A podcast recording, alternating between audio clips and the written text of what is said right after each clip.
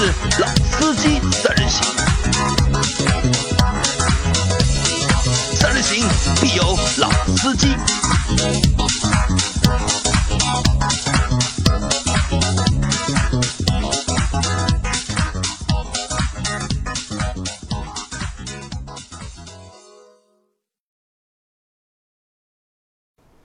Hello，大家好，欢迎收听《老司机三人行》，我是杨磊。大家好，我是老倪。大家好，我还是任成。啊，这一期节目还是任成来和我们一起录啊。当然，老倪就是半途对吧？趁着上班的空闲的时候，对吧？来到了我们的节目，帮助我们一起来录这周的后面两期的节目。那任成其实，在前期节目我们说到了嘛，任成是一个非常专业的一个就是汽车自媒体的一个编辑。然后他的我不是非常专业，我只是在这个上面真的已经干了很久啊。那我把你定义为就是非常专业的一个汽车编辑。他在就是平时的他的工作最 最多做的一件事情就是不停的在试车试车。我对这个试车还是非常有热情。对吧？在全国各地就各个就是参加各种各样的活动，参加各种各样就是试车的活动或者是一些发布会。我们也会我们也会把车借过来，包括就是每每次人称来上海录节目。其实都是他在上海或者在上海的周边有试车的活动，他去试车了，然后抽空啊抽空顺便到我们节目上面来。又不给出场费，我 真诚来实在是不回本儿。所以就所以呢，就是人称比我们就是，所以我们这个节目还是很纯粹的，对吧？就是基本上可以随便黑，是吧？啊，对对对，所以就是我我说了嘛，就是我们我们后面说的那些车型都是我我之前都问过人称，哪些是商配的，哪些是不是商配的。商配，你们商配的车咱们不说，对吧？我们只说就是不是商配，就正常的，就是那些试驾的那些车型，我们会拿出来其实我们商配也没关系嘛，但又没在你们这儿配，咱们还是可以正常的聊。不一样，因为我们节目相对来说还是比较比较开放、佛系的，因为我们基本上就是不太会去就是把那些缺点去放大，我们只会去谈一谈就是我们对这些车的一些看法。看法。呃，其实我们做媒体，我我也感觉一个很。怎么说呢？一个很很很大的体会，或者说一个我们的目的，其实就是说，可能不是每一个消费者他都有时间、有机会去对这些他所有感兴趣的车做一个很深入的体验，是吧？可能我们并不专业，我们也不是说掌握了比这个一般的消费者和一般的车迷更多的专业技术，而是说我们有更多的时间，我们有更多的机会，我们去跟这些车接触。去体验，然后把我们能体验到的这些结论和大家做一个分享。我觉得这个就是我我们我们试车的一个，或者说我们想做这个这个工作中的一个意义。我们并不是说我们很专业，我们懂很多车的知识。那我们也不是工程师出身，对吧？我们也真不懂。那这个其实我觉得也是靠积累的嘛，就是你开的车越多，知道的东西越多，慢慢的也能形成就是一定的就是专业的能力或者专业知识。我觉得是这样，就是之前我们在我在知乎上，我跟一个知乎的一个一就知乎上有一个帖子，就一度特别热。他那个帖子呢，就是说，呃，在汽车工程师眼里，汽车媒体出过哪些非常愚蠢的错误？然后大家就开始了，因为对中国汽车媒体，大家会有一个先天的敌意、偏见，对吧？对，这不是偏见，是敌意。我觉得是敌意，就是所以大家就开始了无情的吐槽。后来我就在底下，我写了一个帖子，我觉得很多汽车的媒体的人给我点了赞，给我转了，我还挺我还挺开心的。我我想说的是什么呢？就是说，汽车媒体做的测试，汽车媒体做的试驾体验，肯定他他面向的受众，他要达到的目的，跟工程师做的试试试验和测试是不一样的。他他面向的受众不一样，他想达到的目的也不一样。嗯，我我经常跟一个汽车工程师讲，因为我我有很多我的大学同学是汽车的工程师，我跟他讲，我说你对一台车的评价可能没有我准确，或者你对这台车的它的它的和它和竞品谁好谁坏，你可能没有我准确。虽然你非常知道这台车的这些技术的这些细节，我说你为什么没有这个准确？因为我开过所有它的竞品，你没开过，你你你怎么能知道它好和不好呢？对吧？你你。你你是你这个评价的坐标你是建立不起来的，或者说你很难说这台车它在竞品中它的特点是什么，它的缺点是什么？你如果没有对整个的产品这个市场上大大量的产品的一个体验的话，你是很难得出这个结论的。是的，但那当然你你做的测试可能我们都实现不了，因为因因为它需要很专业的设备和场地和仪器。嗯，就这个。所以呢，任成，你得经常来一来啊，我们呢。一直在聊一些对车的看法，当然就是我们平时能够开得到的车，肯定不如你多，对对不对？那么我们是完全是以一个消费者的角度，就我们自己从用户的开车角度从我们也用户的角度是消费者对吧？我们也是消费那么你是一个消费者的角度，但是呢，可能你还有更多的一些专业的东西作为。一些知识面的东西在背书里面，可能我们还不一定知道太多很多专业的东对，西。我我觉得你们可以去考虑可能你的信息量，对因为没你没有那么长你们那么多的时间去用在，对对对对。可能对于一个汽车的媒体编辑，我对我们单位的编辑要求就是，大家每天一定要拿出一个小时来，要看汽车的新闻，对国内外的新闻，就是，但我我想很大部分的汽车的爱好者，或者说咱普通消费者，肯定是没这闲工夫的，对吧？嗯我要有一小时休息，我要打打游戏，得多开心啊！看会儿小说多开心啊，没必要去关注这个新闻。所以你得多来，多所以给我我们今天聊什么来着？好，那我们来聊，就是这期节目我们会分上下集嘛，会聊任成近期他去试驾的那些车，就是给对任成留下印象，并且有一些就是他的想法在里面，包括我们也对这些车有一有一些点问题的。有点问题或者有点兴趣在里面，所以我们会去聊这些车，好吧？从最我们先聊一台什么呢？就是其实从老倪我们几乎上海每年的车展我们都会去，上海上海我们都会。原来我是这个品牌彻底的一个死黑，死黑对吧？好，那其实我对这个品牌就是之前一直打一个问号，就是我参加的大概近近五届的，至少近四年的，就是上海车展我都去了，因为两年一次嘛，就近四届的我都去了。好像我每次去的时候，包括今年的北京车展我也去了嘛，在我每次去车展的时候，我都会看到一个牌子，就是一个大蜻蜓，就很大的一个蜻蜓的一个 logo，、对吧？我当时也不知道它到底叫什么名字，对吧？我只是戏称它为就蜻蜓牌嘛。这个品牌就是其实今年的北京车展它也参加了，但是这个品牌我之我今在今年北京车展上我就问了任成嘛，我说这个品牌到底是一个什么情况？它好像没有量产车，对吧？对每次展出都是概念车，这个品牌，我的印象中，它最早参展是一五年或者一四年的上海车展。真这个之前我是这个品牌彻底的死黑啊！我这个这个试驾和参加了它它的发布会之后，我是相相当大的程度是转呃没没有转粉，至少转路了吧？或者说甚至黑我对它转路 或者我对它的评价，其实或者我我我不一定百分之百看好它的，或者说我不一我还真的不太看好这个公司的前景。嗯但我我对这个公司很有好感，就是因为它在所有的这些新新势力车企里边它的技术背景，包括它对技术的态度，它的产品定位很有特点啊，很对我的胃口。就这次咱这次我们聊的这个前途的 K 五零，我是在上上上周做的试车，呃上个月上个月做的试车，啊昨天在苏州他们的厂区参加了发布会，这车绝不值得买。我 这个一定要说在前面，绝不值得买。它六十六十八万六千八，补贴之后啊，六八六八，就是补贴之后六十八万多，就补贴之前要七十多万。这个我觉得对于一台跑车或者对于一台用来玩儿的车来讲，可能太贵了。反正它又创了一个新的记录嘛，就是自主品牌里面目前是最最贵的最贵的一款。除了台车了嘛。红旗那种啊对那种逆天存在之外，最贵的车，这个车这个车啊，就我先说啊，就这个品牌，其实我们对它其实一直都不了解，不太了解对对但是在车展上都每次都看到它的那些就很酷炫的那些概念车，对吧？对任成先和我们普及一下，就是这个品牌它的背景到底是怎么样的？就是这个品牌叫我原来就是描述它，就是要一直在参展，从来不量产啊，就是 这个可以蛮押韵的。每年都参展，然后呢，每年拿出来的概念车都特别难看，所以我非常非常不不喜欢这个品牌。但是这个品牌来路确实很很很大，它是那个长城华冠的一个全资子公司，长城华冠啊，长城华冠跟呃，就是肯先说一下，跟长城没关系啊，嗯跟长城汽车没关系。长城华冠是一个中国非常，应该说基本上目前可能规模前三大的一个汽车的技术公司，技术公司，他们啊帮很多这个自主品牌的车企做一些呃待开发的项目，或者说小批量生产的。那这个公司的背景是它是国资的还是就是私营的？呃，它是它是应该是私营的，我觉得它是我这这个这个资资方，呃，最早他的这个老板就是这叫叫陆群，这个人应该是最早是北汽的，他是北汽的一个工程师，然后他拉了一一票人，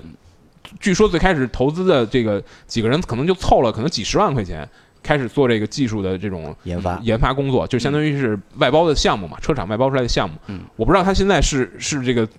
这资方有没有国国资背景，这我不太清楚。但是长城华冠现在已经变成一个大概在国内可能除了泛亚之外，呃，除了泛亚、阿尔特、长城华冠这三家，应该肯定我不知道他们的排名，但这三家肯定是最大的。那他这次应该是，他如果有量产车的话，应该他是拿到了生产许可证。，对他这个，我为什么说它跟其他的这个新能源车企，或者说这种新新新造车的企业，不管叫新兴车企也好，还是叫新势力车企也好，有几个特别不一样的地方。就首先，它是一个有非常深的这种技术背景的一个技术公司。嗯，就是它的这个长城华冠本身是一个很很大的技术公司，它下面有很多全资子公司。这些全资子公司有有造电池的，有造车底盘的，有造概念车的，有小批量生产的，这都什么都有，乱七八糟。然后然后呢，在我看来，K 五零这个车，啊、你不管，反正我觉得不太好看啊，比原来的那个概念车要好看一些。原来是个完全没设计的工程样车，现在是个基本上有点跑车的样子了。在某些角度看，我觉得还可以，但是有还是有些角度很很别扭。给我感觉这台车更多的是他们整个这个团队的一个毕设，或者说是一个技术的展示平台。啊，它它在这台车上展示了很多非常好的东西，比如说它的所有的车身的覆盖件，除了前后杠之外啊，前后杠因为容易蹭嘛，它是塑料的。除了前后杠之外，所有的车身覆盖件都是碳纤维的，碳纤维啊，而且他们是自己建了一个碳纤维的批量化生产的这个产线，这个线只有在国内可能应该是第一家，在国际上应该也只有原来给宝马做的那家公司。那家公司宝马把它股股股票应该今年年初的时候卖掉了，就现在已经是一个相当于变成一个汽车的供应商了嘛。除只有那家公司在世界上只有那家公司在做，其他的像什么帕加尼啊，或者是那个兰博基尼他们的那个碳纤维件都是相当于是个手工涂布，然后放在高压舱里边去压那样一个过程，它不是一批量化生产，前途做了一条生产线，是批量化生产这东西，啊、这个还是很厉害的。我我们昨天也参观了他们的工厂，但很可惜没有看到它的这个碳纤维的产线。嗯我们看了一个他们的这个铝合金车身框架的产线，这个产线也很厉害，我觉得确实是花了点钱的啊。呃，不一定花了很多钱在产线上，因为我看到它的产线的自动化程度并不是非常高，呃，并不是相，它有很多焊的工作，还是需要这个人和就是个半自动，就是它的焊枪是数控的，但是可能需要人拿过去去去去，就是在一个这个辅助的支架下面半自动。的一个一个一个过程。但是呢，它它的这个铝的框架，我觉得做的还是很有意思的。首先就是说，它是跟中旺合作的，中旺中旺铝材，因为大家知道铝的这个特性，就是它的这个成型的性能非常好，就是你钢你是很难做出一个非常复杂的截面的，嗯，对吧？就是你如果想做一非常复杂的截面，你可能需要两个冲压件，然后把它把它再把它焊在一起，才能形成一个很复杂的截面。但是因为铝是可以挤压成型的，就是它的成型效成型的能力非常好。嗯，就是大家看那个家里边那个断桥铝那个窗的，那个铝合金窗，其实就能看出来，那个结构超复杂，那个钢是肯定没法做出来的。嗯，然后他他做了可能有将近一百种不同截面的这个车身的框架，放在根据这个车身的受力的需求放在不同的地方，并且用很很复杂的一些就是结，因为铝之间的结合是很麻烦的嘛，就需要一些什么这个呃惰性气体的焊接，包括一些自攻螺丝，包括一些胶接就粘，有些很复杂的方式去去去做一个全铝的车架，然后他们整个也形成了一个产线去做他们的铝合金的这个全铝的车架，所以就是所以你看这些技术，你会觉得这个公司它跟那些新的很多造车企业不一样。你如果听蔚来，你如果听这个，比如说其他一些什么什么拜腾、威马，他们更愿意聊说，哎，我们有一个什么样的商业模式，我们给你提供什么样的服务，我们怎么颠覆这个行业。但是你你当你去了解前途的时候，他们更愿意跟你聊的是，你看我做了哪些基础的技术，嗯，我的这些技术技术可以将来可能这台跑车可能不不能走量，但是我将来未来的这个小型的车，或者是 SUV 或者 MPV，也许可以走量，我也可以把这个技术应用给其他的，骨子有了，对吧？我觉得这个就很不一样，嗯，而且其他的所有的新新媒体不是新媒体，就是这种新车企，他们都都是在都在讲我说我我们我们有一个商业模式，我们 那前途讲我们的核心定位是我们最大的卖点是什么呢？是是驾驶乐趣，嗯。我觉得这个对于一个喜欢车的人来讲，也是一个非常有吸引力的卖点，嗯，我觉得很很与众不同啊。尽管他现在出这台车，我真是觉得，呃，不太值得卖。那这台车你开了没有？这台车我是在北京的这个一个机场里面做了一个小的封闭的试驾，然后在公开道路上开了可能几十公里，嗯，没不是很深入，一天的试驾的路程。嗯，呃，车的不好的地方是它完成度真太低了。嗯，它的它的整个这个内饰的感觉就是一个工程车，毕设，就是毕设。我我觉得大学生毕设的水平，嗯。就所有的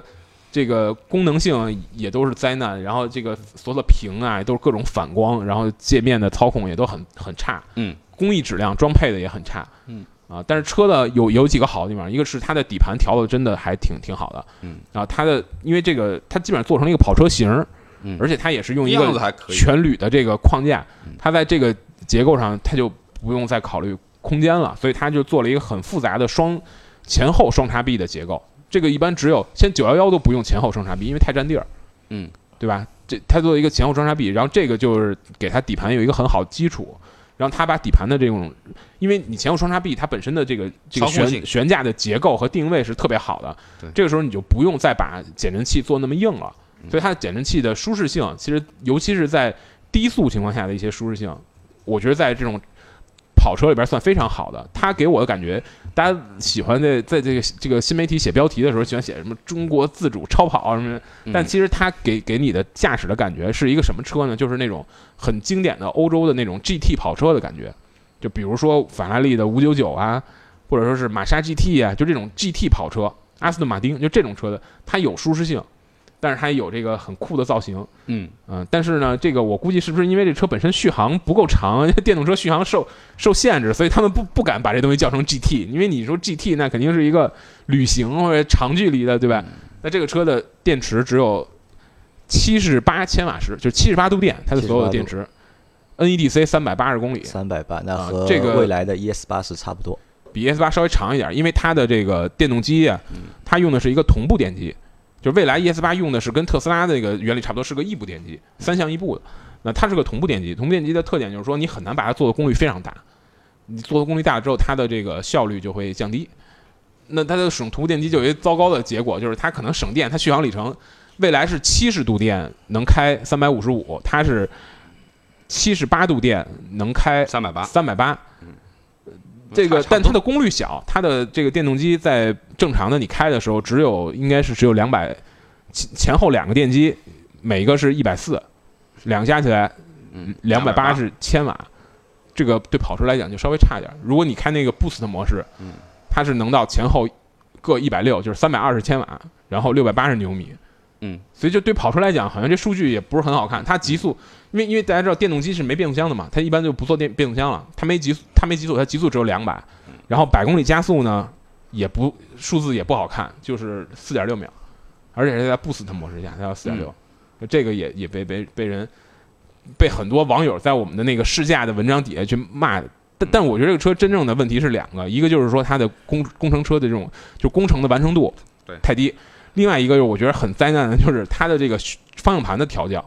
它的底盘的调教，我认为调的非常好，就是它做的真的很均衡。但是它在调方向盘的时候，它太追求均衡了，它把这车调的非常适合城市驾驶，又又有一个灵巧性，所以就变得很纠结。嗯就它的方向盘，你你是啊，从从最左打到对，从最左打到，就是它不够直接，它不够，它不够犀利。你作为跑车，对，你你肯定就是说驾驶乐趣嘛。我我们在开这车之前打哪，我的我的预期是莲花，就是你把这车做的转向很简单嗯，它就有非常充足的路感，让你开卡丁车一样非常直接的操控。但是完了，你开这这方向盘从最左打到最右又有三圈，嗯。这个是一个很大的数据了吧？嗯，这个因为大家知道这标准的标准的，比如说大众的高尔夫，嗯。两点七五，它这个从最左打到最右要三圈，而且这个它的它是一个电动电动助力转向机，这个助力转向机，他们把每十公里调了一条助力曲线，这个动机是很好的，就是说你在每十公里它都有不一样的这种助力的力度、嗯。体感，但是它会存在一个问题，就当我们在那个封闭的呃这个机场的摆的一个赛道上去开的时候，你会发现，在你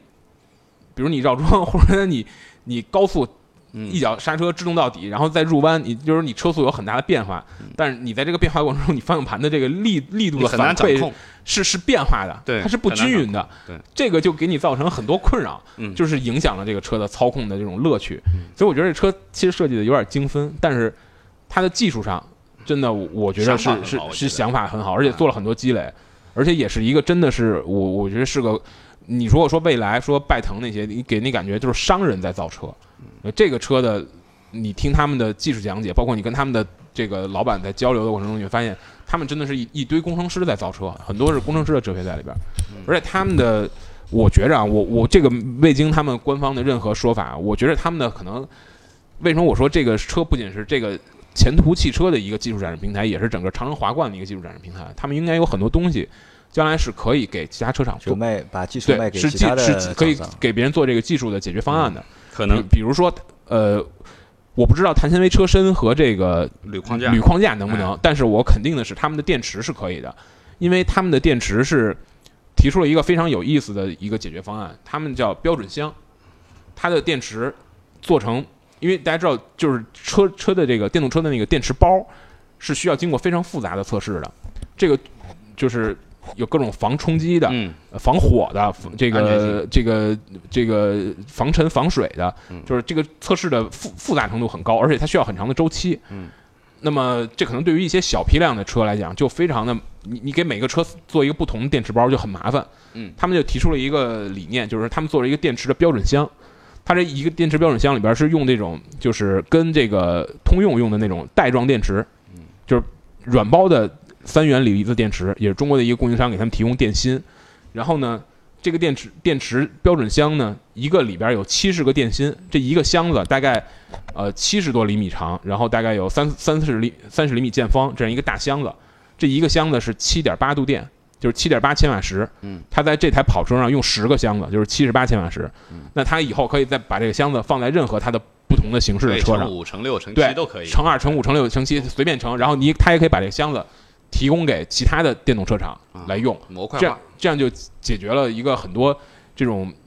这个小型个小型小型车，或者说是这个小批量车的一些一些这个技术上的难题。而这个电可能这这个是一个电池的认证的东西。，对这个电池的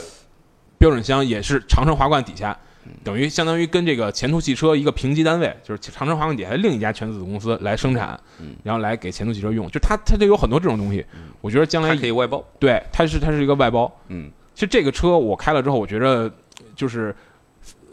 呃非常不值得买，但是我非常期待它后面的车。呃，它后面有一款车叫 K 二零，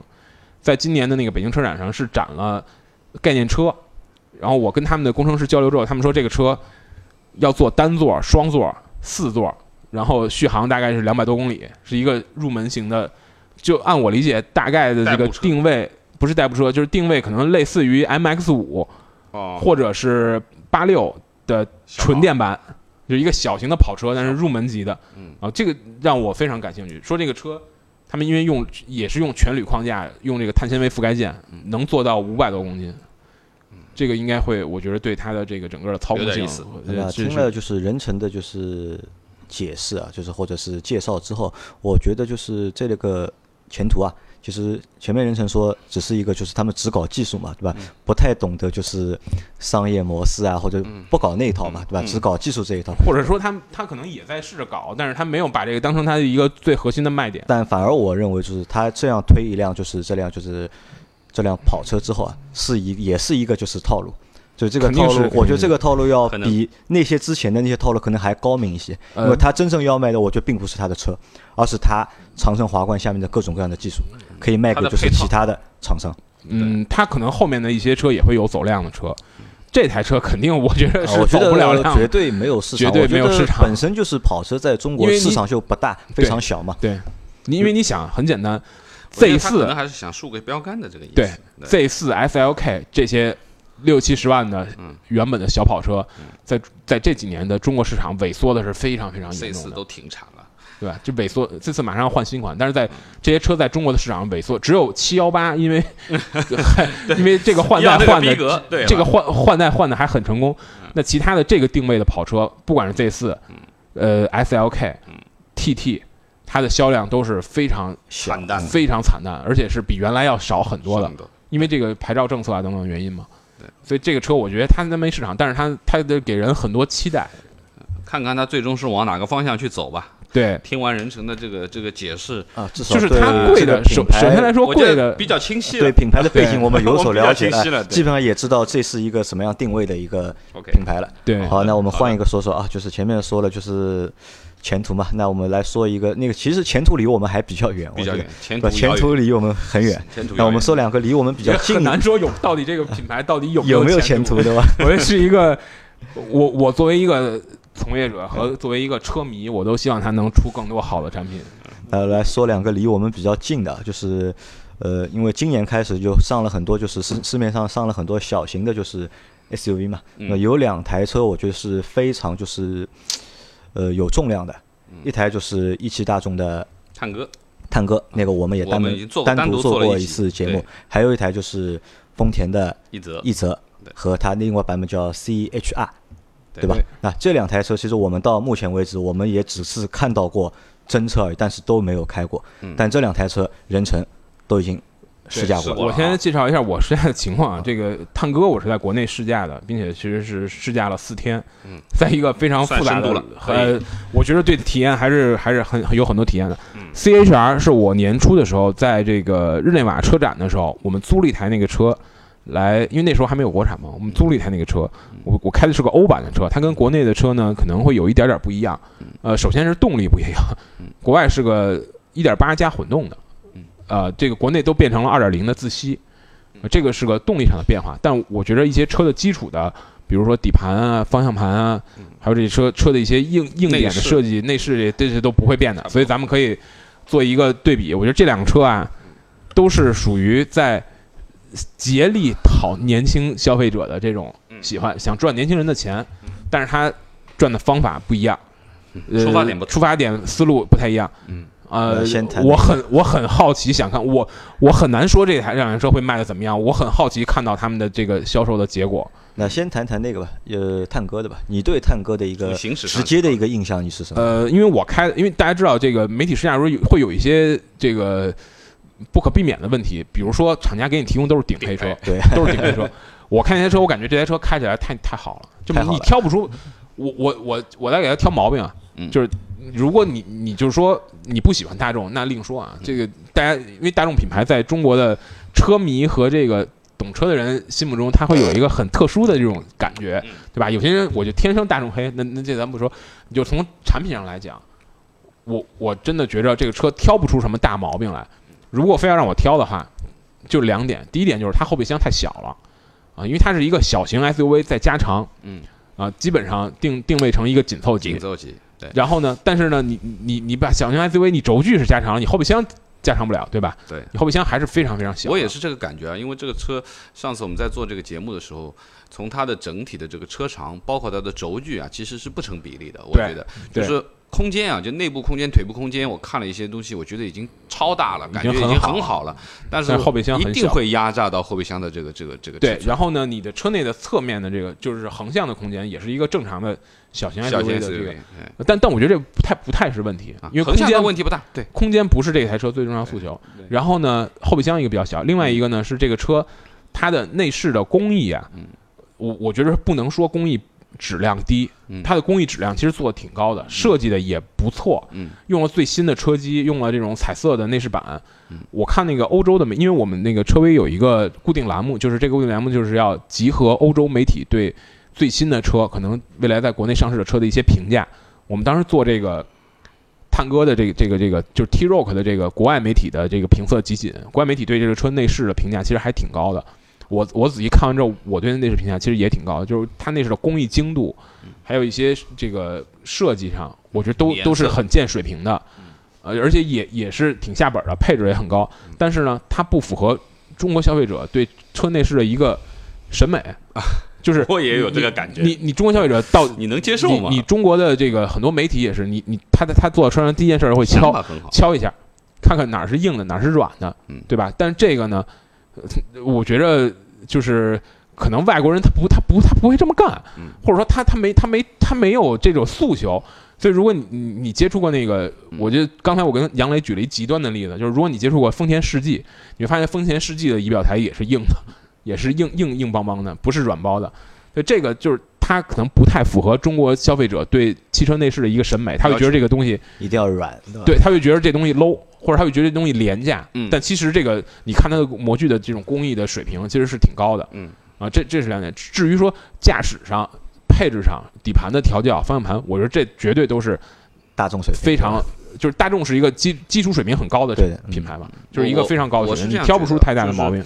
以这辆车的这个体型，包括它本身基于高尔夫的平台而来的，那它它是 Polo 的平台，啊就是它是 MQB 的，应该是它是高尔夫的那个，呃不，它是所以它把它定到紧凑级嘛，。它是这样，它是 MQB 的叫 A 一平台 A1 平台就是 Polo、T Rock 和后面有叫 T Cross，都是这个平台。然后哦是这样，高尔高尔夫理论上也是这个平台，但对高尔夫会有更多不一样的东西嗯。这个平这个车就是你会感觉它其实都是 MQB 的延伸。对，它你会感觉它很下本儿。比如说啊，它的这个四驱，就是说博格华纳最新的那个四驱，第五代的，就很很好效果。因为我们开我在新疆开的，它有很多那种沙石的路，你会感觉如果你稍微开快点儿，你能感觉到四驱的这种作用。嗯，而且它的也没有，它除了那个最低的那个根本没想卖的那款车之外，嗯它也没有烟后后悬，它的后悬也是多连杆的。嗯嗯嗯。但但这个车的毛病就在价格上。嗯，我的觉得就是说，像这样这样的一个紧凑型的吧，其实算小型的。小型的，应该说，如果说以大众它本身的这些功底啊，就是说它的这个底盘调教啊，基基础的这些东西，绝对是不会很差的。做的特好我觉得做特别是它的这种紧凑型的体型，其实它是应该是一个很紧绷的，对不太会松松垮垮的这个底盘，对对对不对？这个行驶起来的话，应该是非常啊、非常紧致的一个一个小车，因为它本身的体型就代表了它是一个指哪打哪，可以去对对对对去玩的一个一个小东西。如果说它的功率各方面都非常好的话，我觉得，因为它试的是顶配嘛，那你肯定所有的优点都在顶配体现了，对吧？你从配置，从就是这个车我要我说就三个点，可以你可以去黑它。第一个是价格，啊 就是他把小型 SUV 拉长了之后，嗯，卖了一个大的价钱对，你如果把它去跟的价格，对吧？对你如果把它跟小型 SUV 比，嗯那它肯定是空间上有优势嗯。但你你你拉长之后，你卖成你跟紧凑对你跟紧凑比，你那你空间上就变成劣势了，对吧？对对对。这个价格造成了一切的问题。上次我也我我我们跟周老师我们在讨论这个关于呃探戈的这个配置啊，就是我认为，呃，它这个价钱普遍的往下调个两三万块钱，那我觉得可能是一款比较好走的车型，而且它在这个段位，就是我们说的小型 SUV 这个十几万的这个段位里面，它是绝对有竞争啊，力。它有优势的，而且绝对有空优势的对吧间上绝对有又是优势啊新车对对又是空间有优势，又是大众大众，对吧？它绝对是可以好而卖而。且周老这个老倪说调两三万，我觉得都说少了，因为你你仔细呃，如果你我说的是官方调价两三万，然后对再给让三万因为因的优惠为你你仔细看它这个配置表和价格表之后，你发现这个价格表定的非常的狡猾狡猾。的，就是 我不知道你们之前节目说没说这个就是它的最低配那个十十手动的那个手动版本，对，一点二 T 发动机，扭力扭力梁后后悬六那个五档手动，这个车就绝是你买不着那种，对，肯定是不生产的。不。生产的，你要再买，你就往上一档买肯定是十。五万起，而它作为卖点的很多配置，比如说 ACC，嗯。比如说那个 Beats 的音响，嗯，即使在最顶配上，也需要再加钱。所以我那天算一下，如果你把这车所有的配置选成像我那天开的那台测试车一样的话，嗯大概要到二十三万，那这个就太贵了，这不可能不可能卖得出去不可。能卖得出，因为二十三万的空间，其实说实话，呃，我觉得从紧凑型 SUV 哎随便挑了对你小型 SUV 不谈的，你说稍微再大一点的四米六的这种。大一点的紧凑型啊，我们说大一点的紧凑型，都绝对是随便可以挑了，日系的、欧系都可以挑，四零八、三零八都可以挑了，对不对对？我觉得，所以说这个车的好卖程度，其实最终还是决定在它的终端价了。我，觉得，就是我们之前老说那个嘛，没有卖不出去的车，只有卖不出去的价儿。对，就是这个车本身真的做的，我觉得，如果你拿一个小型 SUV 去对比的话，嗯没毛病，非常好，非常有竞争力。但如果你把它和你把它和小型 SUV 比有竞争力，你要把它和同价位的车比，嗯，完了，那那麻烦了。对。其实我还是蛮期待这个车的实际销量是怎么样的，因为这辆车真的是可以去试大众这个品牌的溢价能力嗯。到底有多强。那如果这个车如果都能够一个月如果能卖个，我要求不高，这个车一个月如果能够卖个一万台的话，那我觉得就是这个大众这个品牌的溢价能力啊，还是厉害的啊。的确是厉害，强厉害。对。但我觉得这个车以现在的价格，每个月卖一万台，那不是完全不可能的。你觉得卖得我起吗觉得它这个价位段里面其实是拼刺刀的，这个价位段真的有太多拼刺刀的车型了。但是呃它很微妙，就是我我们刚才说 CHR 和 T Rock 都是针对年轻人的消费者的一个一个，但是厂家他们可能我跟他们的公关的一些口的人，包括厂家的一些管销售的人聊过，他们可能觉着对于年轻消费者，对于九零后甚至九五后来讲，他们对价格不敏感，嗯，他们想要最好的配置，他们想要最新潮的车，对。他们想要最多的个性化，但可能他们对差两万块钱不一定不一定像我们想象的那么我觉得可。能这个是那个就是厂方的人，可能他没孩子吧。我觉得，这个，我觉得年轻小伙伴买车的话，我觉得大多数还是需要所以这个这个这个我我也很好奇，他最后能卖到什么样。我真的，你你如果你我从个人来讲，我是稍微有一点点看悲的，看看看衰的，就是我觉得这个价格拭目以待吧。不不太容易卖出量，但是这个车是车是好车，车是好车但价格但价格不是一太贵了个好价格现在的对这个价格肯定不是一个好价格啊，我们也是这样认为。啊。但是也有，我觉得也有也有另一种可能，就是说。他们说的是对的，就是年轻人真的不 care 价钱，嗯，也有这个可能，就看这个大众的这个金字招牌含金量有多高。好，那我们换一个换个一泽来说一下。CHR 吧，呃，我觉得 CHR 也是一个针对年轻人的车，但是呢，它的它跟 T Rock 有有一个，我先说一个共同点啊，就是我开过这两台车之后，我呃在国内的这个 CHR 我还没有开过，奕泽和 CHR 我都没看，但我在车展上都仔细的非常仔细的看了，啊，会和我开的欧版除了动力不一样哈，会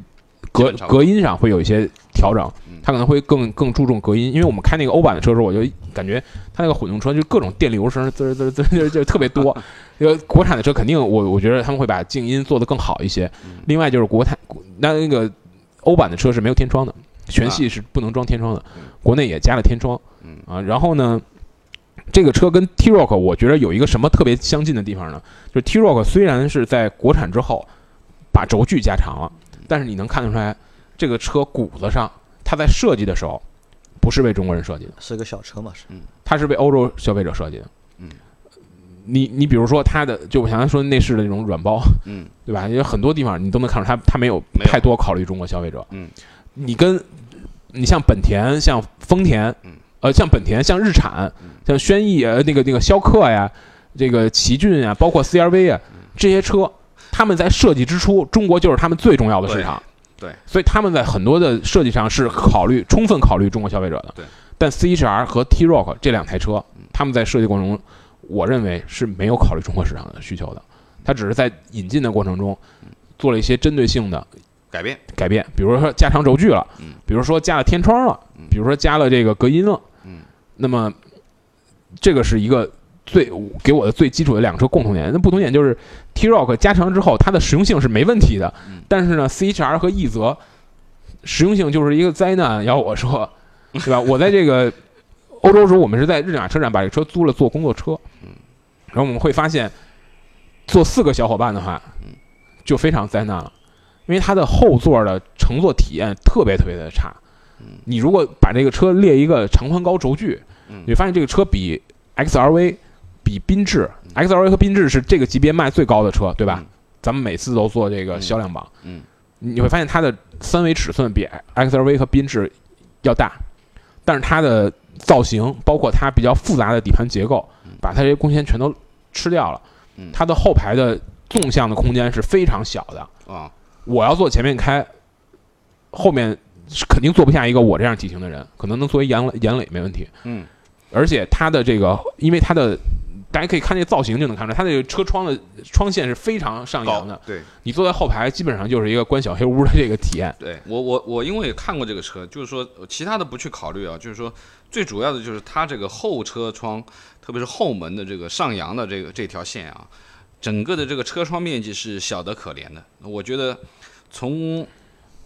使用者的一个角度上去看的话，谁坐在后面应该蛮憋屈的。对，啊，应该蛮憋屈的。那么就像前面那个任成在讲的，他自己用过这个车，他也看到了，虽然它有这么大的一个外形，但是它的这个肚子是不大的肚子不大，啊，对对吧？这跟 T 跟探戈是完全相反的，对对吧？探戈体型不大，但是它的肚子很大啊，对。它的这个轴距空间轴距加已经完长了之后全真的是紧凑级的一个标准。而且它这个车就算轴距不加长，我们在北京车展就之前也在日马车展也看过那个原版的，嗯，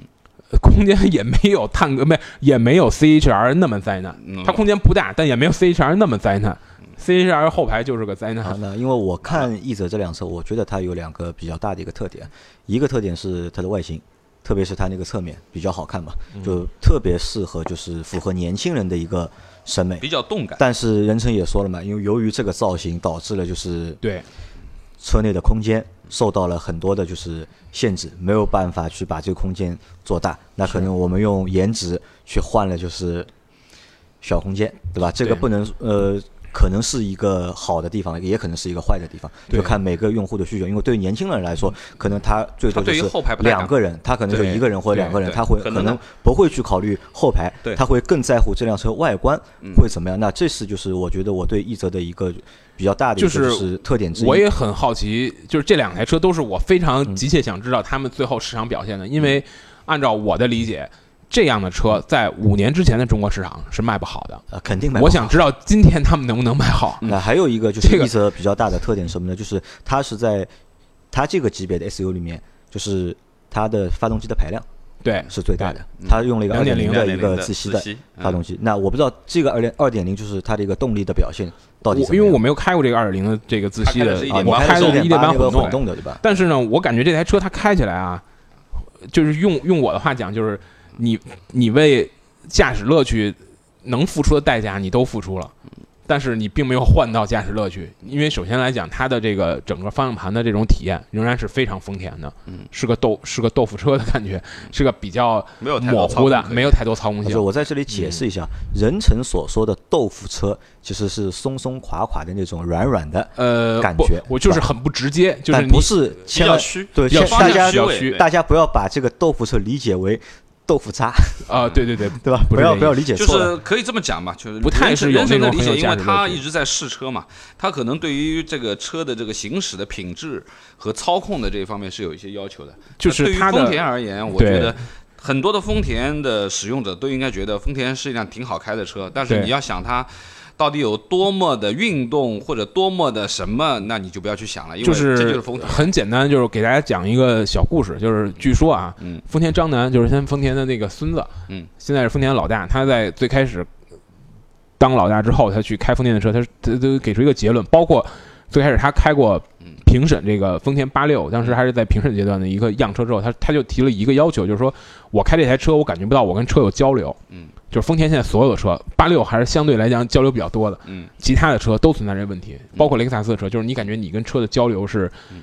不够直接的，嗯嗯，呃，就这个这个东西很影响驾驶乐趣。嗯，可我但是我从另外一个角度去考虑啊，就是说，其实你太有直接的交流，其实从舒适的体对对它会验上面肯定是差的。会，对对吧？对，因为很多人还是希望稍微软一点，稍微舒服一点，软软的、柔柔的，像一个家用车。，对对对，基本上现在其实丰田啊，我们说从两点零到两点五也好，它的这些不管是凯美瑞也好，还有或者说现在的这个这个皇冠，其实都是偏舒适型的这种车型。那么你要去考虑舒适型的话，那你肯定方向要轻一点，要柔对对对，一点，它它很它很它不要有太多的直接的这种这种反反馈馈，但对对但但你仍然为这个看起来很富有驾驶乐趣这件事儿付出了代价，就是啊，只有空间。然后因为因为那个 CHR 它也是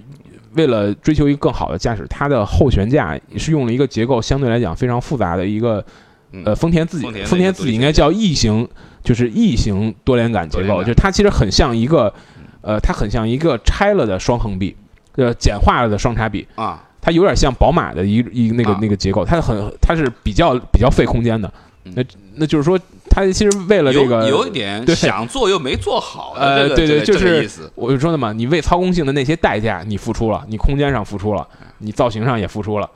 呃，但是呢，你没有获得真的驾驶乐趣。我这个这个就是这样觉得，就。是作为一辆车的话，当然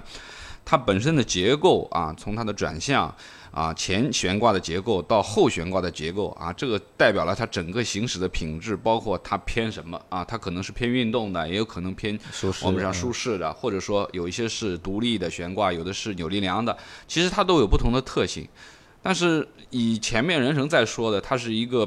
变化了的一个多连杆的这样的一个结构，对其实它是希望想啊，希望想这种往更好的这个运动性能上面去靠一些。对，但是实际你去操控它，按照人成前面想，就是完全是没有什么没有太多驾驶乐趣，没有太多太多这种感觉，其实就是想做没做成，或者说就是它处在一个有点精神分裂的状态，就是你看起来是一台很运动的车 嗯，对，你也为运动付出了一些代价，嗯，但是呢，它并不是真的运动，它也并没有太多驾驶乐趣。对，所以这个这个就是，所以我为什么说很好奇嘛？就是这些车，这车放五年前不用说，肯定卖不好，放在今天这就是丰田嘛。对 它放在今天能不能卖好，我很好奇。我我看的那个刚刚公布的七月份的那个那个数据，说是交货量只有一百五十台，我想这应该还是个产能问题。我觉得这个可能还是丰田是是是产能问题或者说是这个交货期的问题它的预定好像还蛮好的，就对他们目标是定五千台嘛，嗯而且这五千台好像是只花了一半的时间就完成了五千台的这个。所以我很我很好奇，看看它这个这个销量稳定之后，这个车能卖到什么程度有一？个小伙伴就订这台车嗯，他是从美国回来的，他说他在美国就就开这个是吧台车，然后回来之后他看到有国产了嘛，他就订了一台嗯。这个车，这个车在欧洲卖的不是特别好，不是特别好，不是特别好，好像但他好像传说，我看他的新闻里面，他说他在日本卖的比较好，好像是对，是吧？在日本卖但在日本丰田车卖都好，这个啊，这倒也是。很正常，这个很正常。我觉得就是说，作为丰田来说，其实你看它最新的这些车型啊，包括最新的 Camry 啊，其实它还有两个版本，有一个运动版本。对。但实际说实话，你去开过，你也知道，也没有什么运动可言的。啊。他他是想把外观做的对外观很啊细很就是细腻啊，但是实际你跑起来肯定还是不如一个运动车。包括我们很老的节目，我们也谈到锐志啊，现在的这个老后驱的这个六甚至于六缸的锐志都有，对不对？但是其实还是还是没有什么运动可言。这，我觉得可能就是丰能它的你看你看凯美瑞做那么运动，但你实际上说它的操控的感觉，我觉得甚至是不如君威的，甚至是不如君威的。这我相信。好，那节目做到这里啊，我们时间也做了四十多分钟了。那我们之前是谈了三台车嘛，前途谈了探戈，谈了就是奕泽。那我们下下期节目里面，我们说哪几台车？DS 七，DS 七是一个我觉得这个车我觉得话题话题蛮多的，我觉得啊。对，是一个就是可以可以，包括我们再说两台就是自主品牌了，好吧？就魏派的 P P 八和就是奇瑞的瑞虎八，好，好吧？那我们这期节目就先到这里，然后大家听我们下一期的节目，拜拜。谢谢。